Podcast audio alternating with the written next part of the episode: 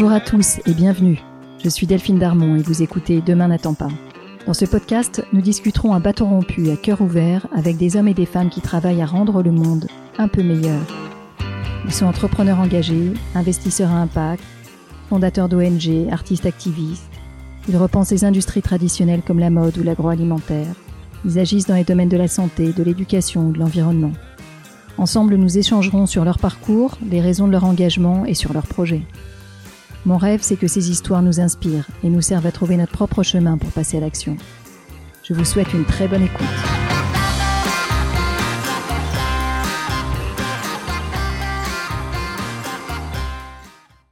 Cette semaine, c'est un grand plaisir pour moi de recevoir au micro de Demain n'attend pas Jean-François Julliard, le patron de Greenpeace France.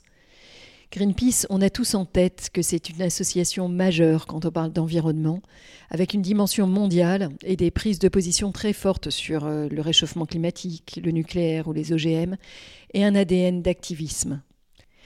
À demain n'attend pas, je donne la parole à des personnes inspirantes et engagées sur des sujets de société majeurs. Alors évidemment, interviewer Jean-François me paraissait très important, qu'on soit d'accord ou pas sur les moyens utilisés par l'association et les sujets défendus. Cet épisode sera l'occasion pour Jean-François de nous parler de son parcours, bien sûr, mais aussi d'expliquer les positions de Greenpeace sur le nucléaire, sur les OGM, sur le modèle agricole, sur l'activisme citoyen, sur l'écologie politique et plein d'autres sujets encore. Encore un mot avant de vous laisser avec Jean-François pour remercier les partenaires qui me tiennent à cœur et qui ont participé à la réalisation de cet épisode. L'Université de la Terre et le Podcaston. L'Université de la Terre, c'est un événement magnifique qui rassemble des milliers de personnes à l'UNESCO pour comprendre et pour échanger sur les grands défis de notre époque. J'ai eu la joie de participer à l'université en novembre dernier. Évidemment, avec cette mission, je me sentais comme à la maison. Tout naturellement, Demain n'attend pas l'Université de la Terre se sont rapprochés pour faire une série commune. Au fil des mois à venir, je vais discuter avec des invités emblématiques de l'université, pour mon plus grand bonheur et j'espère pour le vôtre. Le podcaston, c'est un événement caritatif qui a lieu cette semaine, la dernière semaine de mars, et qui rassemble plus de 300 podcasteurs francophones pour mettre en avant des associations. Je suis très heureuse de participer à cet événement qui, j'espère, va vous permettre de, de découvrir plein d'associations extraordinaires. Alors, sans plus attendre, je vous laisse avec Jean-François et je vous souhaite une très bonne écoute. Bonjour Jean-François. Bonjour. Jean-François, merci beaucoup de me recevoir aujourd'hui dans les locaux de Greenpeace France que vous dirigez depuis plus de dix ans maintenant, après avoir dirigé Reporters sans frontières. À vos heures perdues, vous écrivez des livres pour partager vos idées, euh, dont le dernier en 2022, Climat, 5 ans pour sauver l'humanité, à destination des candidats à la présidentielle.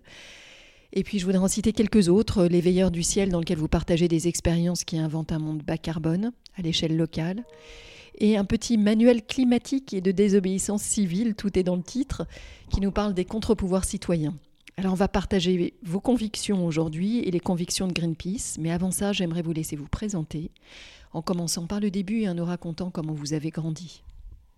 J'ai grandi dans la région bordelaise, dans un, petit village qui s'appelle Martignas et qui est entre, euh, entre Bordeaux et euh, l'océan Atlantique.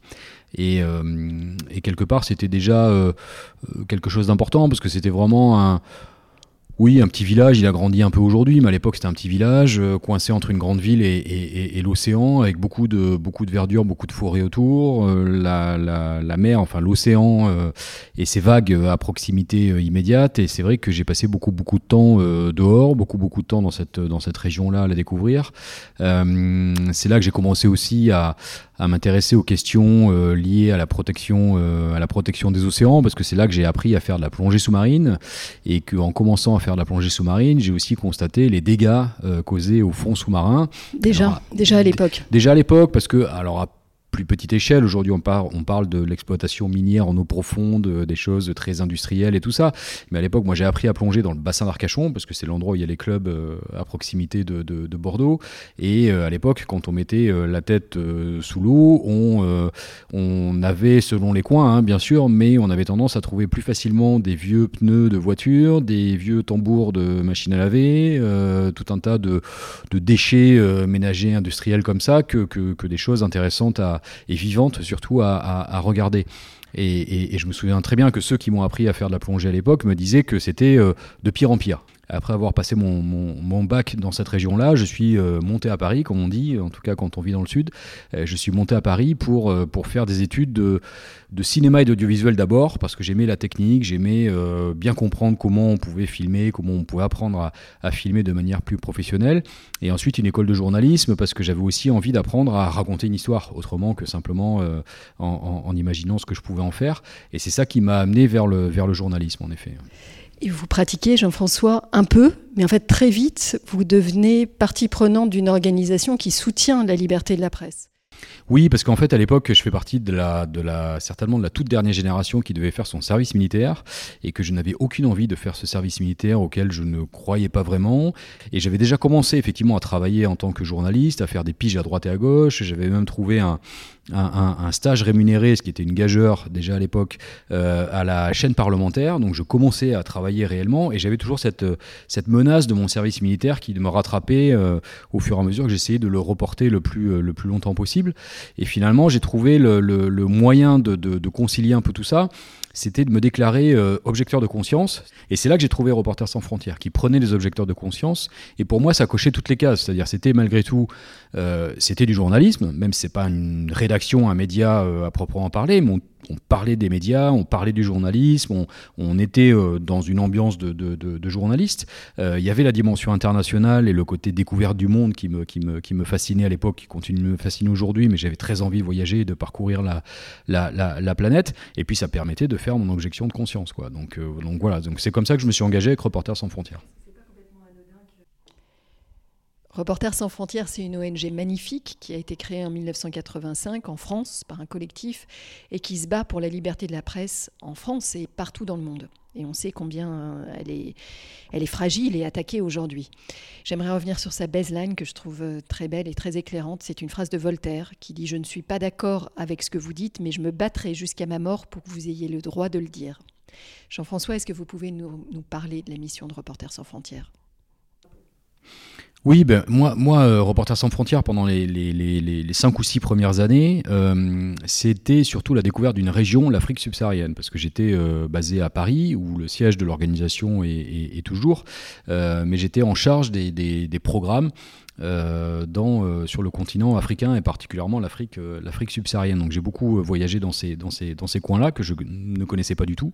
L'approche de Reporters sans frontières était de dire il faut défendre la liberté de la presse, la liberté d'expression. On n'est pas là pour défendre un, bon journaliste et ne pas défendre un mauvais. On n'est pas là pour défendre un journaliste qui partage ses convictions politiques et qui n'a pas les nôtres. Enfin, c'était pas l'idée.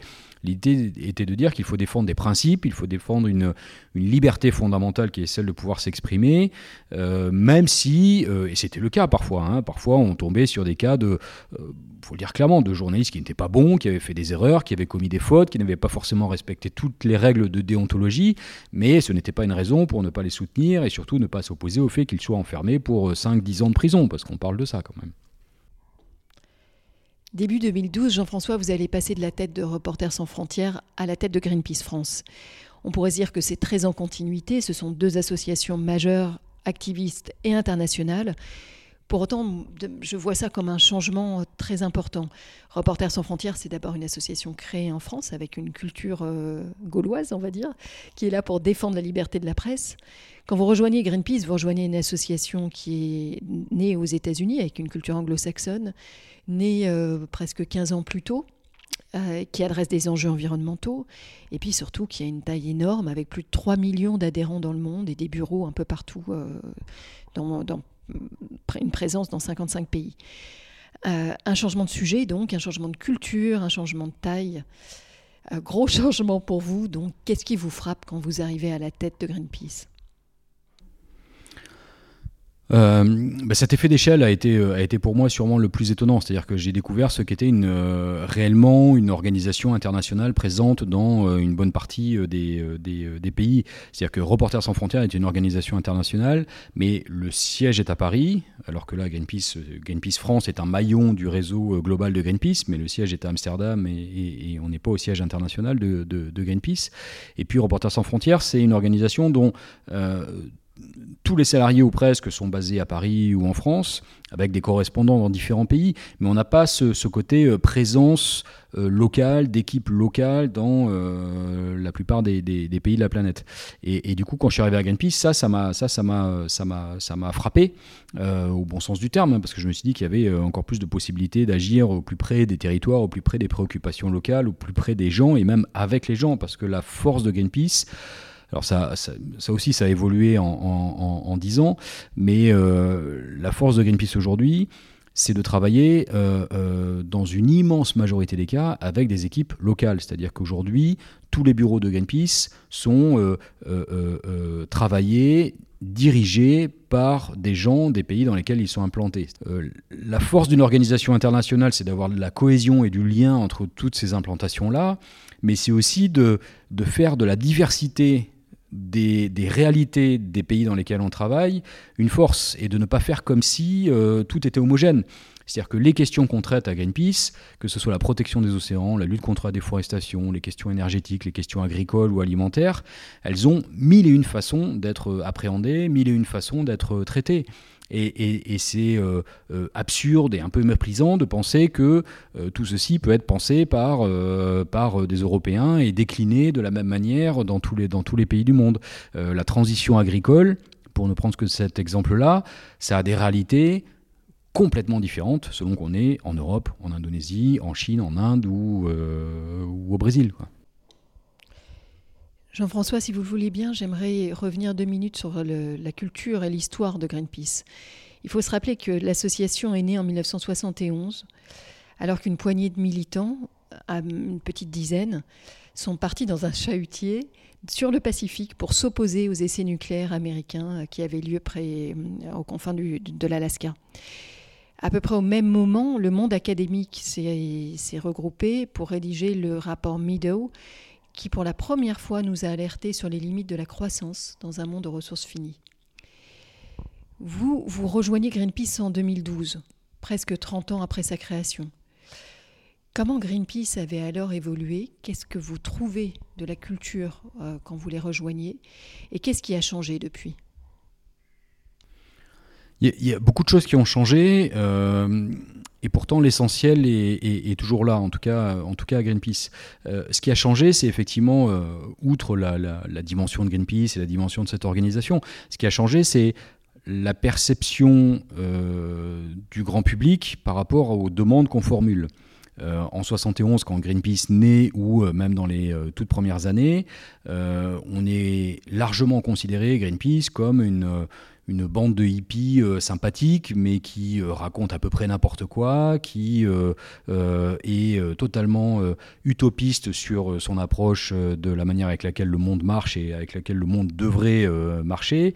voilà, donc on est rapidement mis à l'écart par les gens considérés comme sérieux, c'est-à-dire les décideurs politiques, les décideurs économiques et tout ça. Donc il a fallu déjà, pendant des années, prouver le sérieux de notre approche, prouver qu'on n'était pas simplement euh, militant, mais qu'on se basait aussi sur des faits et pas seulement sur des croyances ou sur des dogmes ou sur des ressentis. Donc il a fallu prouver qu'on était capable de, euh, de, de, euh, de, produire des expertises, d'aller documenter des, des pollutions environnementales et pas simplement de dire là-bas je crois qu'il se passe ça et qu'il faudrait faire ceci. Ben non, ben, s'il se passe quelque chose là-bas, on va voir ce qui se passe, on va constater, on va, et c'est la force de Greenpeace, on va faire des prélèvements, on va faire des échantillonnages, on va faire des images. Ça a permis aussi de, changer la perception euh, que, peut avoir le grand public d'une organisation comme Greenpeace. Et puis, euh, tout le travail des scientifiques sur le climat, qui lui aussi était largement ignoré pendant les premières années, on l'a vu euh, prendre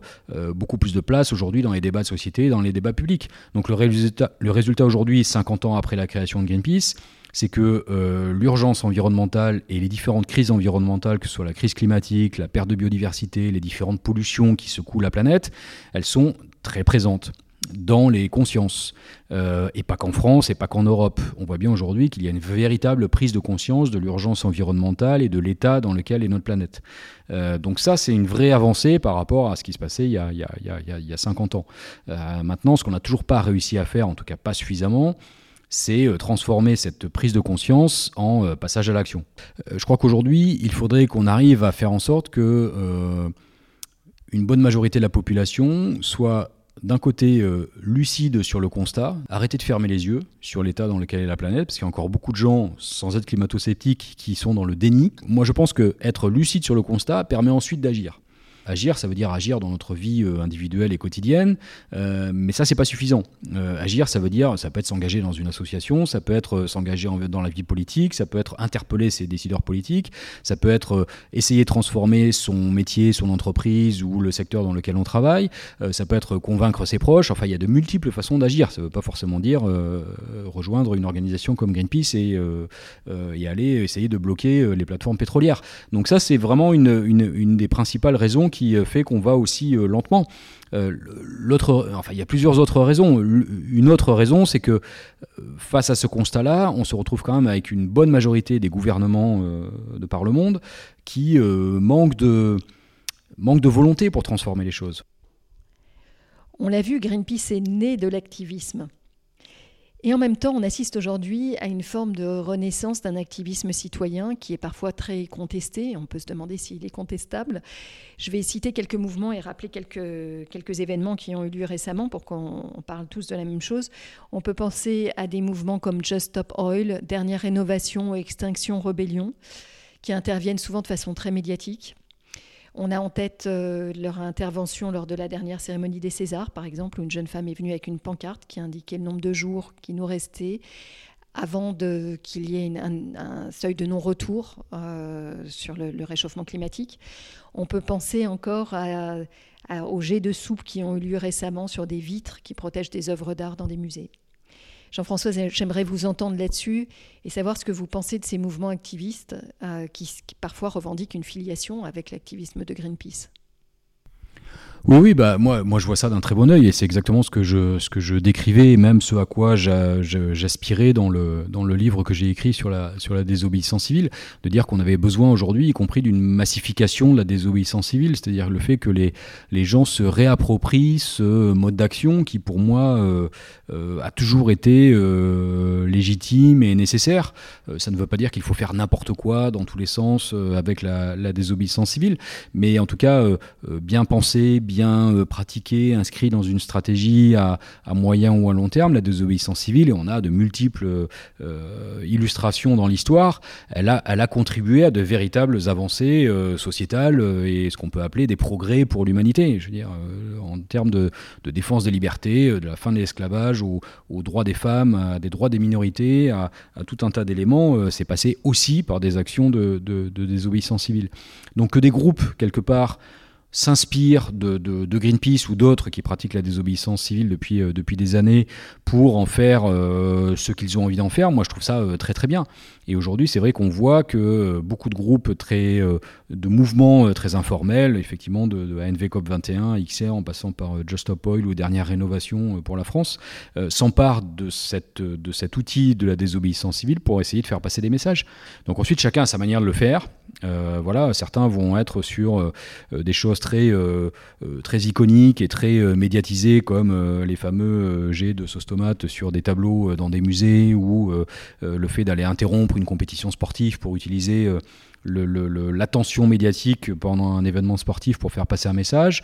D'autres vont être sur des choses plus politiques, comme les militants d'ANV COP21 notamment, qui avaient fait ces, décrochages de portraits de Macron dans les mairies pendant deux ou trois ans, qui étaient moins comment dire ça, moins spectaculaire sur, dans l'immédiat, mais qui, qui, avait du sens aussi sur la longueur et dans le message que ça faisait passer. Donc il y a tout un tas de formes de, de, désobéissance civile. Est-ce qu'il y a une forme, quelques, des règles, un niveau d'encadrement au-delà duquel ces mouvements ne pourraient plus être cautionnés? Certains groupes, qui sont souvent des groupes encore plus informels et encore moins identifiés que, que, que cela, euh, disent vouloir aller plus loin où euh, voilà, on entend euh, tout un tas de choses sur le fait qu'aujourd'hui il faudrait, euh, y compris en passer par des actes violents, parce que c'est ça qui pourrait réveiller la société, parce qu'on a vu que l'action non violente avait aussi atteint peut-être ses limites, etc., etc. C'est pas un discours que je partage. C'est un discours que j'entends. voilà, chacun est libre d'avoir sa, vision sur le sujet. Mais moi, comme à Greenpeace, et c'est aussi pour ça que je suis venu à Greenpeace, on est sur une, une stratégie non violente. Ça ne veut pas dire une stratégie passive. La non-violence est quelque chose d'actif et, de, proactif. Mais en tout cas, on ne va jamais s'en prendre à une personne. On ne va jamais euh, imaginer aller euh, enlever quelqu'un, euh, prendre en otage quelqu'un. Voilà, c'est pas du tout, c'est pas du tout notre, façon de faire. On a des choses à leur apporter en termes d'expérience, de, de, savoir, de, de capacité matérielle, humaine, de ressources financières. Euh, le fait que ces mouvements arrivent avec d'autres façons de faire, nous, nous questionne et euh, nous permet de de, faire bouger les lignes, y compris dans nos façons de faire aussi. Donc je crois que toutes ces approches-là, elles nourrissent aussi ce que font les uns et les autres. On, s'observe tous et encore une fois, on communique euh, tous et on partage aussi des retours d'expérience.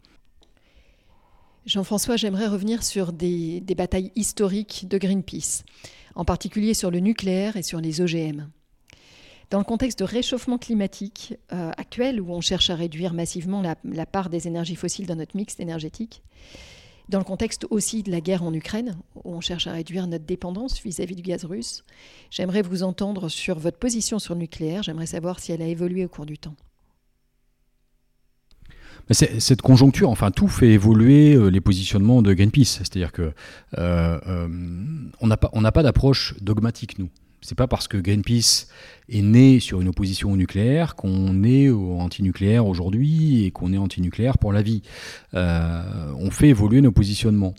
En revanche, aujourd'hui, on, continue de penser que le nucléaire reste un problème pour tout un tas de raisons euh, historiques qui ont toujours été là, c'est-à-dire le risque d'accident, euh, l'incapacité à, à, gérer euh, les déchets dont on ne sait toujours pas quoi faire. On a beau nous dire que la recherche avance en la matière, ça fait euh, aujourd'hui des décennies maintenant qu'on continue d'accumuler et d'entasser un peu partout sur la planète des déchets radioactifs.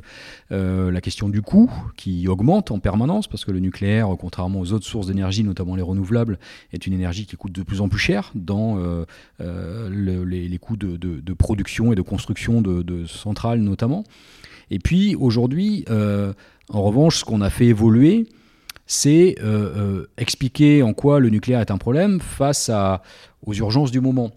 par exemple, on entend beaucoup que le nucléaire, c'est le prix à payer pour notre indépendance et notre souveraineté énergétique. Et donc on continue de dire que c'est c'est faux, que le nucléaire, n'est pas synonyme d'indépendance de la France. On continue aujourd'hui en pleine guerre avec l'Ukraine, menée par la Russie on continue d'avoir des accords euh, commerciaux et des échanges commerciaux avec la Russie en important de l'uranium naturel et en exportant de l'uranium de retraitement qui va partir euh, s'entasser là aussi dans un, dans un site euh, perdu au fin fond de la Sibérie et dont globalement on ne, fait, on, ne, fait rien.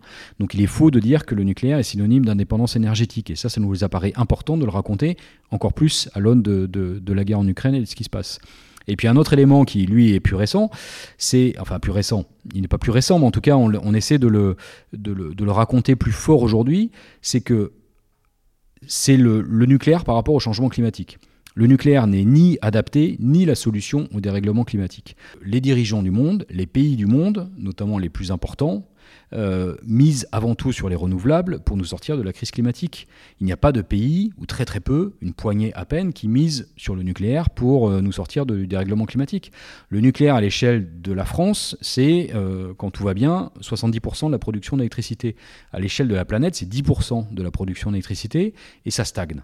Voilà. Donc ça, c'est pas une position dogmatique sur le nucléaire, c'est une réalité industrielle qui fait qu'aujourd'hui, il y a très très peu de pays, et si on enlève la Chine, il y en a quasiment plus, de pays qui misent sur le nucléaire comme une énergie d'avenir.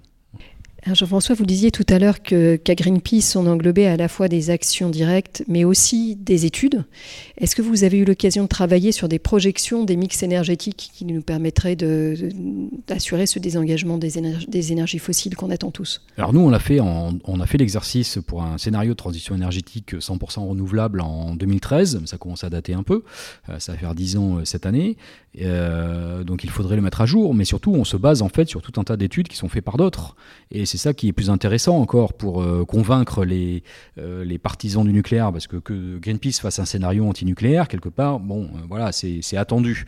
En revanche, que l'ADEME, Agence de maîtrise de l'énergie de l'État, que RTE, filiale à 100% de, de, EDF, fasse des études et des modélisations qui disent que 100% renouvelable, c'est possible, Et ben là, on change un peu le, débat. C'est on ne va pas accuser euh, l'ADEME ou RTE d'être des militants euh, écolos antinucléaires. C'est simplement que ces gens-là font des modélisations en disant on peut garder, et c'était le travail de RTE qui s'appelle Futur électrique 2050, qui a été un, travail hyper intéressant. ils ont fait euh, six scénarios parmi d'autres, mais ils ont surtout développé six scénarios qui vont d'un mix très nucléaire à un mix 100% renouvelable. Et à chaque fois, ils disent ces six scénarios-là sont possibles. Maintenant, c'est pas à nous de faire le choix, c'est un choix de société, c'est un choix politique, c'est un choix de société. Chaque scénario a ses avantages et ses inconvénients. Et quand on regarde les choses un peu de manière un peu euh, euh, sérieuse, euh, froide et étayée, on voit bien que chaque scénario a ses avantages et ses inconvénients. Le 100% renouvelable a ses avantages et ses inconvénients. Le tout nucléaire a aussi ses avantages et ses inconvénients. Voilà. Moi, dans ces choix-là, bien sûr, je préfère un 100% renouvelable qui pour moi synonyme d'une société plus épanouie, plus sereine, plus décentralisée, enfin plus démocratique, qui a tout un tas d'avantages que les autres, mais euh, chacun a ses avantages et ses inconvénients, et c'est décrit euh, très précisément par RTE. Avantages et inconvénients, alors ça, ça va nous amener sur un autre sujet euh, qui est celui de la quantité d'énergie, la, quantité d'électricité dont on a besoin, et ça, soulève la question de la sobriété et de, la croissance. Mais avant de vous emmener là-dessus, je voulais, vous faire parler un peu d'un autre cheval de bataille de, de Greenpeace, que sont les OGM, mais aussi de, un sujet que vous avez embrassé peut-être plus récemment, mais qui est lié, qui est celui de la transition agricole. Euh, est-ce que vous pouvez nous rappeler à la fois les positions historiques et puis ce que vous défendez aujourd'hui? Oui, bien sûr. Greenpeace a, toujours euh, dénoncé les, risques potentiels liés à l'utilisation des OGM. Et, sans, euh, sans fantasme aucun, parce qu'on nous a souvent accusé de tout et n'importe quoi sur cette question-là, on a toujours dit que les OGM, concernant les OGM, le principal risque était environnemental. C'est-à-dire c'est la contamination environnementale des OGM qui fait qu'à un moment donné, cultiver des OGM dans un champ, c'est exposer les champs voisins à un moment donné à être aussi euh, contaminés par ces OGM et à finir par être eux-mêmes des champs euh, de semences, semences OGM. Il n'y a aucune possibilité de contenir euh, les OGM quand c'est des, plantations en, plein champ. Et qu'à un moment donné, c'est ce qui nous a amené à dire, à minima, on a besoin d'une réglementation forte et d'une traçabilité forte pour savoir si ce qu'on consomme vient de culture OGM ou non. Euh, ensuite, là aussi, c'est un choix de société. Si les gens ont envie de manger euh, des produits euh, issus de culture d'OGM, eh bien très bien, j'ai envie de dire, chacun prend ses responsabilités. Mais en tout cas, ce qu'on a toujours demandé, c'est de dire, on veut savoir si ce qu'on achète au supermarché, ce qu'on achète au marché, ce qui est cultivé chez notre voisin, c'est produit avec des OGM ou non. On a obtenu ça, en tout cas en Europe, parce que beaucoup de l'opinion publique était majoritairement pour cette traçabilité-là. Et il y a une réglementation forte sur les OGM en Europe depuis euh, des années. Maintenant, elle est mise à mal parce qu'il y a ce qu'on appelle les nouveaux OGM, c'est-à-dire des nouvelles techniques de, mutation de ces organismes et que le gouvernement français, euh, qui jusque-là euh, n'avait pas envie d'ouvrir cette porte-là de, de, la question des OGM, finalement a pris des positions en disant les nouveaux OGM, c'est pas tout à fait des OGM, après tout, on pourrait se passer de la réglementation européenne qui existe et puis aller plus vite et euh, mettre en culture des nouveaux OGM parce que les manières de les produire n'est pas la même que, que, celle des OGM traditionnels. Et donc là-dessus, nous, on essaie de rappeler que euh, ancien OGM, nouveau OGM, ça fait pas de différence. On a besoin de savoir et que l'opinion publique a envie de savoir. Encore une fois, si à la fin, elle a envie de consommer des OGM, c'est son choix. Mais en tout cas, on a envie de savoir s'il y a des OGM anciens, nouveaux ou pas dans, dans, dans, nos, dans nos champs et dans nos assiettes.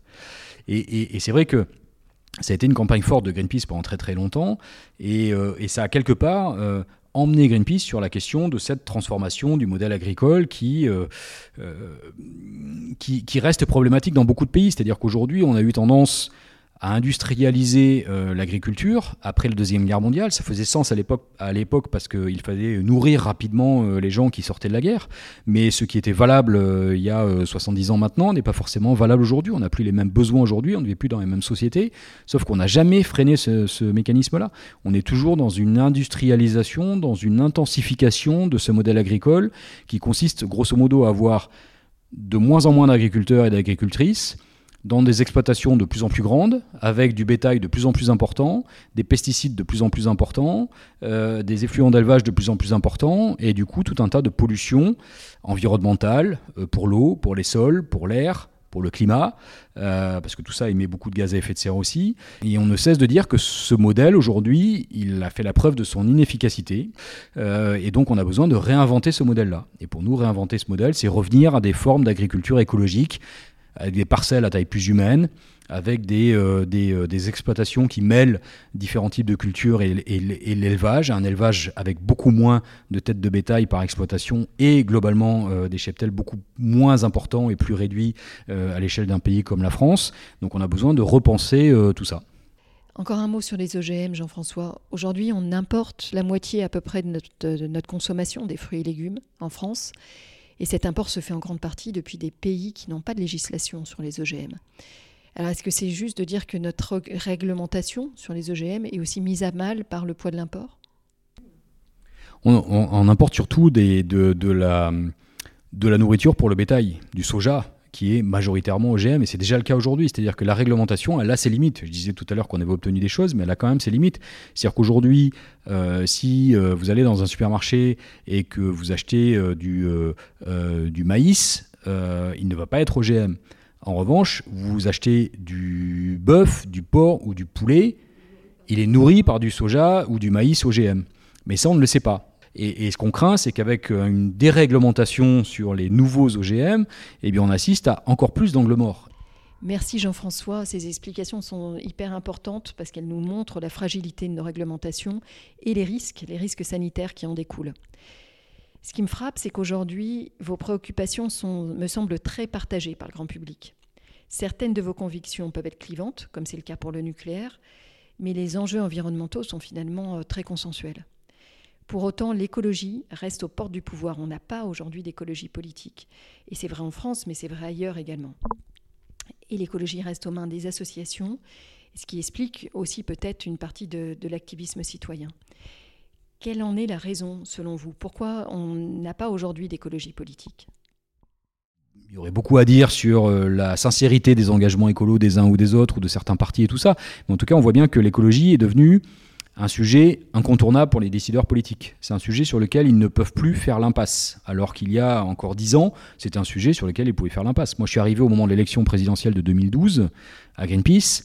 À cette époque-là, une bonne partie des candidats à la présidentielle, hein, euh, je ne parle pas d'une élection locale dans un petit village, à la présidentielle, n'avaient rien sur l'écologie dans leur programme. Rien. C'était pas un sujet. Et les journalistes ne leur posaient aucune question là-dessus. Enfin, c'était pas un sujet. En disant, on a vu que c'était impossible pour tous les candidats de l'extrême gauche à l'extrême droite de, de faire l'impasse sur les questions euh, sur les questions environnementales. Donc ça avance. Et puis il y a quand même des expérimentations dans certains pays. On voit bien que euh, euh, dans certains pays, il y a des. Euh, encore une fois, ce n'est pas forcément le parti écologiste de ce pays-là qui arrive au pouvoir, mais il y a des, des tonalités, des, des, des, marqueurs écolos assez forts dans un certain nombre de pays.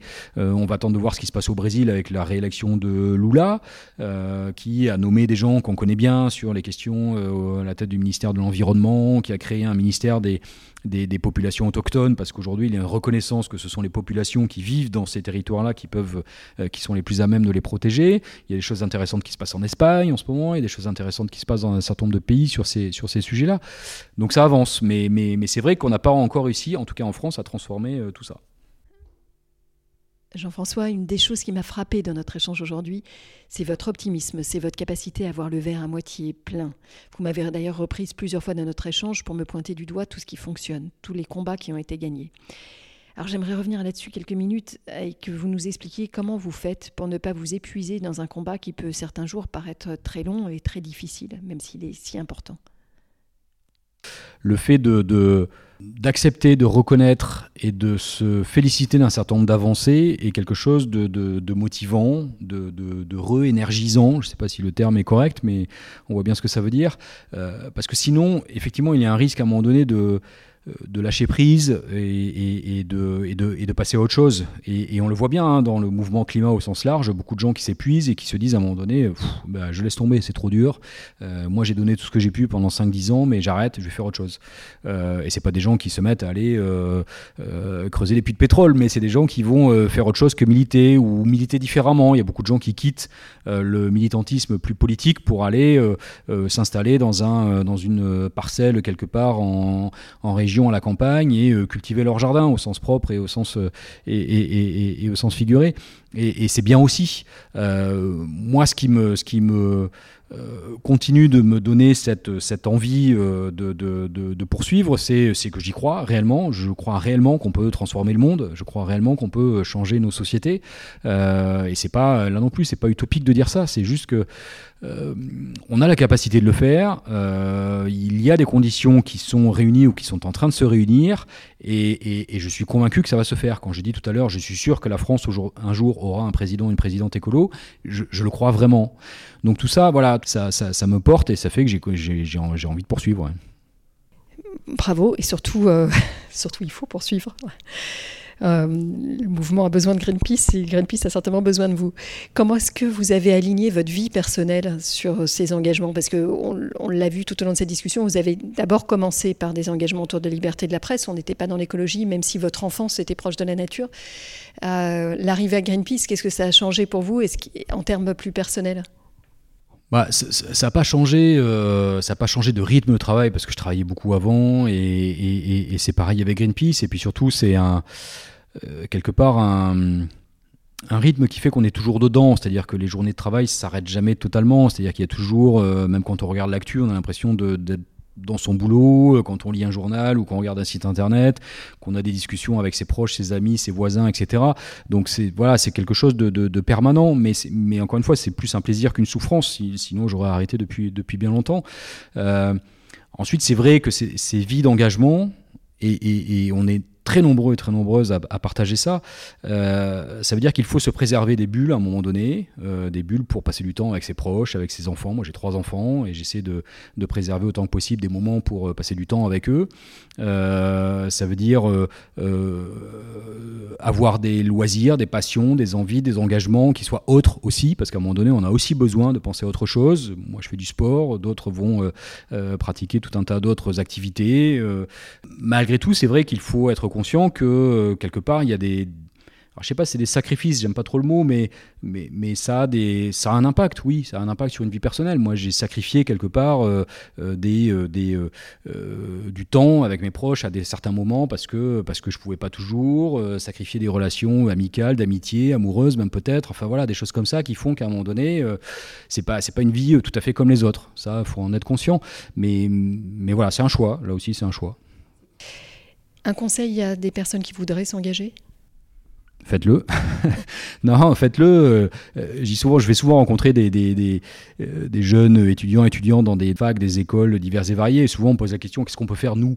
Et, et, je leur dis mais il y a tellement de choses à faire. Enfin, je veux dire, c'était là aussi le le champ des possibles et euh, étendu de façon considérable ces dernières années. On peut tous les jours faire des choix qui ont plus ou moins de conséquences sur l'environnement. On peut choisir ce qu'on mange, on peut choisir ce qu'on porte comme vêtements, on peut choisir euh, euh, les téléphones qu'on achète et qu'on renouvelle ou pas, ou les ordinateurs qu'on renouvelle ou pas plus ou moins régulièrement. On peut choisir sa banque, on peut choisir ses fournisseurs d'énergie, on peut choisir tout un tas de ses modes de transport, bien sûr, ses destinations de vacances. On peut choisir tout un tas de choses.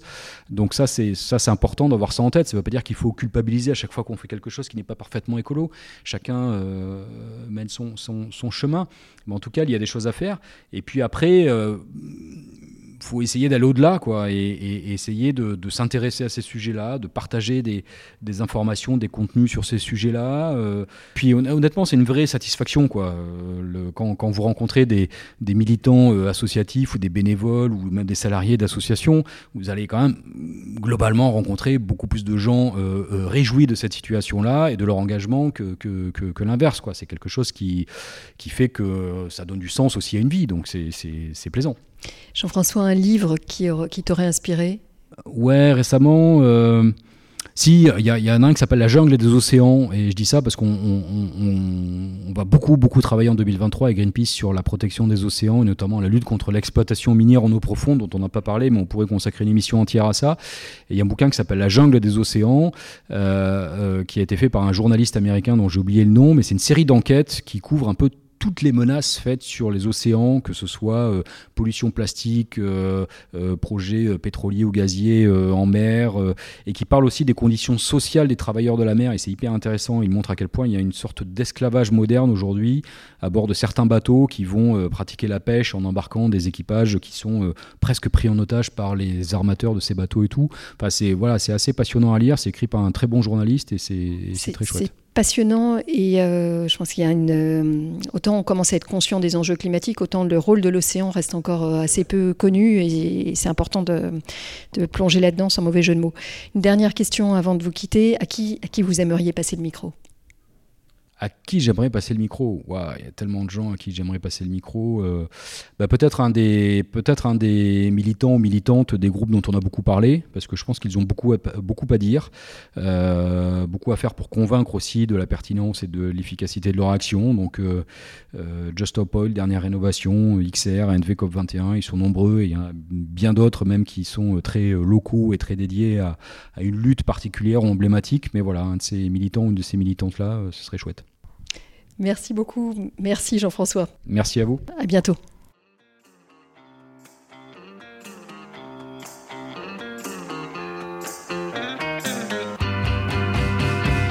Un grand merci de nous avoir écoutés jusqu'ici. J'espère que cet épisode vous a plu. N'hésitez pas à nous laisser vos commentaires ou suggestions d'invités sur Instagram. Enfin, si le podcast vous a plu, allez vous abonner et notez-le 5 étoiles bien sûr sur Apple Podcast. Pouvez même demander à vos amis, à vos enfants, à vos voisins, aux amis de vos amis, aux voisins de vos voisins, de mettre une note au podcast. C'est comme ça seulement que Demain n'attend pas gagnera de la visibilité et sera trouvable sur les plateformes. Alors je vous dis à très bientôt pour un nouvel épisode.